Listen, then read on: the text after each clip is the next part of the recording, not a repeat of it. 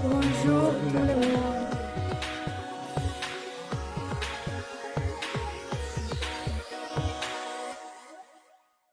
Uh, my name is Teddy. I'm 23 years old and uh, I'm from Italy. I'm here, here in uh, for uh, my Erasmus. My um, home university is uh, Università degli Studi di Ferrara and I'm in uh, the Bachelor of uh, Economy. Hello, my name is Clara. I'm 22 years old and I'm from Bilbao in Spain.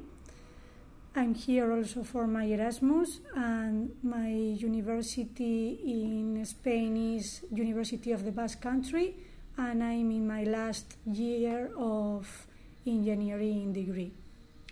Uh, hello, my name is Renata Marstiepovic.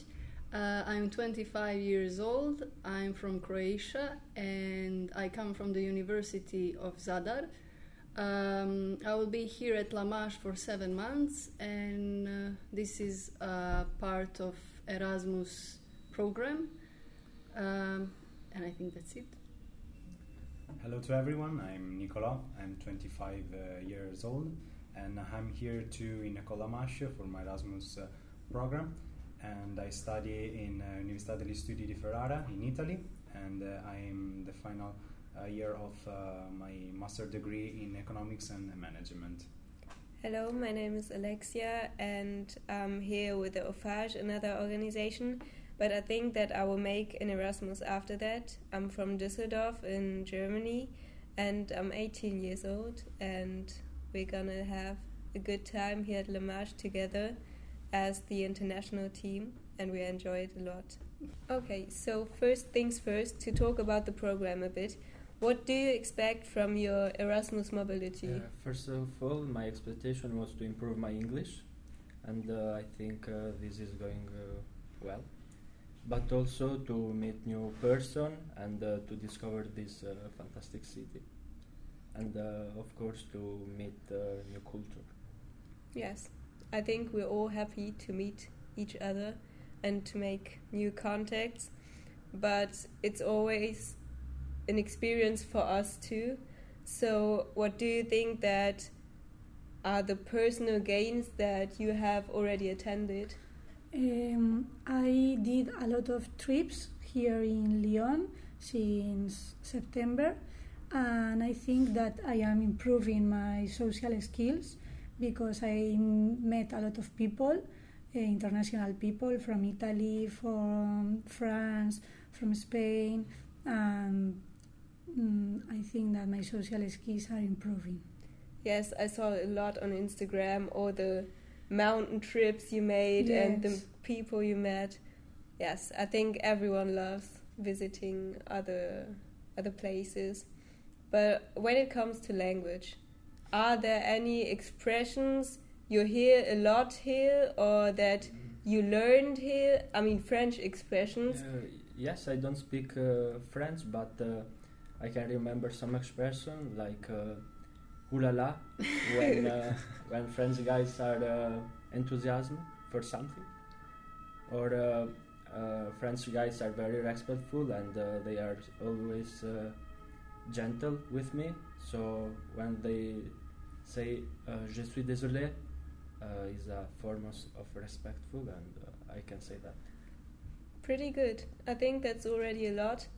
Um, but do you think that your language skills, I mean, you're not here since, I don't know, a long time already, but do you think that your language and communication skills have already improved? Uh, yes, for me, yes, because uh, I'm here to improve my English. I, I, but I also want to improve my French because I know a little bit French. And here, uh, studying every day in English and with my colleagues of class, uh, talking in English, and I think that I'm improving a lot my English but also my friends because my flatmates are French people and I I know my friends better. I learned a lot of new words, so yes, I would say they improved. I think it's interesting because you are, I mean, you are all students, but you are more like a teacher here. Yeah. So you do the other job. So I think it's pretty interesting if your language skills improve too. But I think you learn a lot doing, I Yeah. mean, in this role too. For example, I learned the that boyfriend and girlfriend in French is said petit ami, and it means like a little friend, and I think that's unusual and cute. That's Yeah, pretty That's something cute. I learned. Yes, I like it a lot. Yeah, what about me also for improving my my English and also something uh, about uh, the French because uh, I study French in my high school then I lost everything because if you don't practice you're gonna you're gonna make mistake you're gonna lost everything so I'm here and I'm happy to improve my first of all my English and then something about uh, French Yes, I think it's true. It's all about practice. And here you have practice every day. It's pretty cool. So let's come to the interesting things. What do you think are the main spots or the best spots or places in Lyon to meet new people? Yeah, in my opinion, uh, the best place uh, where you can find some people to meet uh, uh, is in Hotel de Ville. Uh, there are a lot of uh, pubs and uh, bar where you can find uh, different types of people, different culture, different language. So if you have to improve your skills, such as skills, you can go on Hotel de Ville, also in Place Bellecour, uh, and also in the event of the Erasmus student you can uh, you can meet new people. That uh, that's a great thing. Uh, that's probably the most important things that you have to do in in your Erasmus program improve your social skills and meet new people and the different culture also. Yes, I agree with Nico. And there is a pub near near Montplaisir that every Tuesday do meet and speak, and there you can find uh, very interesting people, and it's very it's very good. So I like it. Yes, once I went to a language cafe too, and I realized that there are really many Erasmus students here in Lyon. So everywhere you go, you can find new people speaking other languages, which is pretty cool. And I think that nightlife is a good opportunity to meet new people too, because you study during the day, and then in the evening you can meet new people because everyone is free in the evening, and then the nightlife here is pretty great.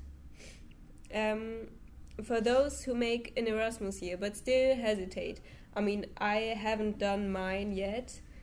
What advices or tips would you give them? Why should they really, really go for it and just do this year abroad?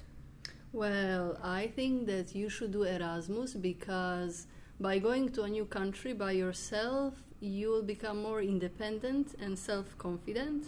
Also, you will meet new people, um, have new experiences, maybe learn a new language, and you'll probably enjoy it. Um, also, Erasmus is not only a great personal experience, it's also a great professional experience, and having such an experience in your CV will probably be beneficial for you in the future, I would say.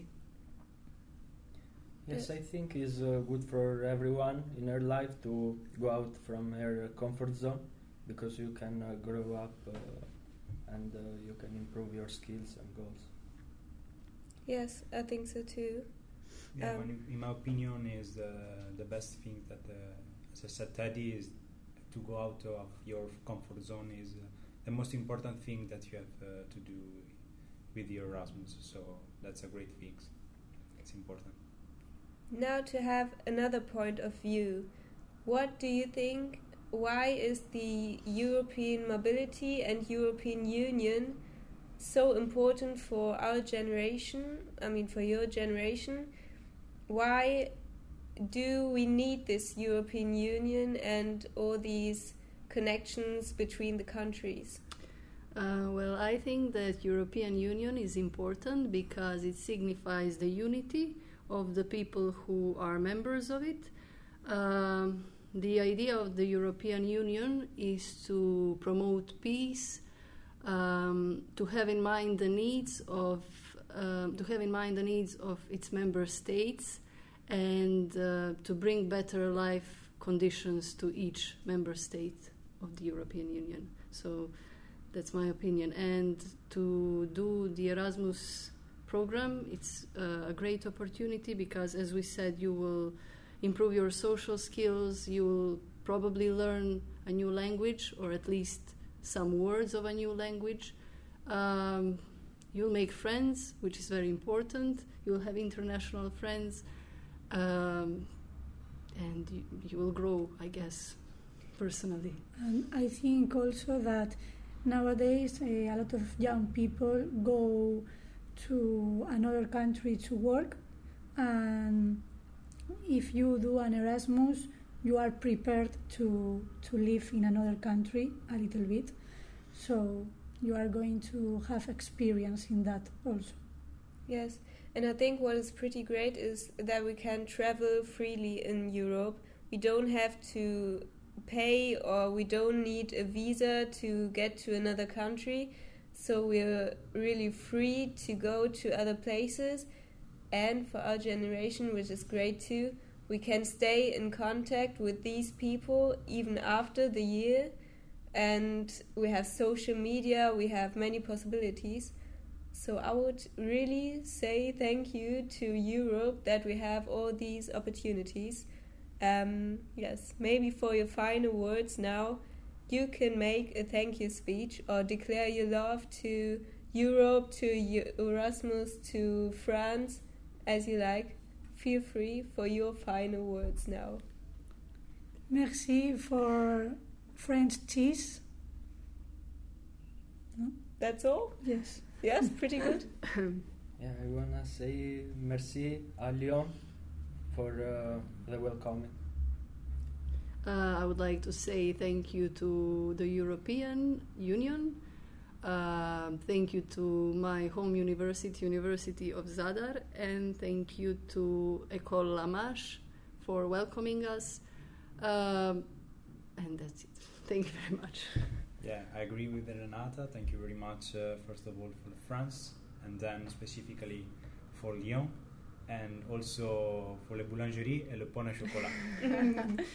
I think these are great final words. Thank you for being here with me, and thank you for all the nice people we have around us, and that help us to find our place, our role, and ourselves Yes, I'm very happy to be here with you and the other people. Merci. Danke. Thank you.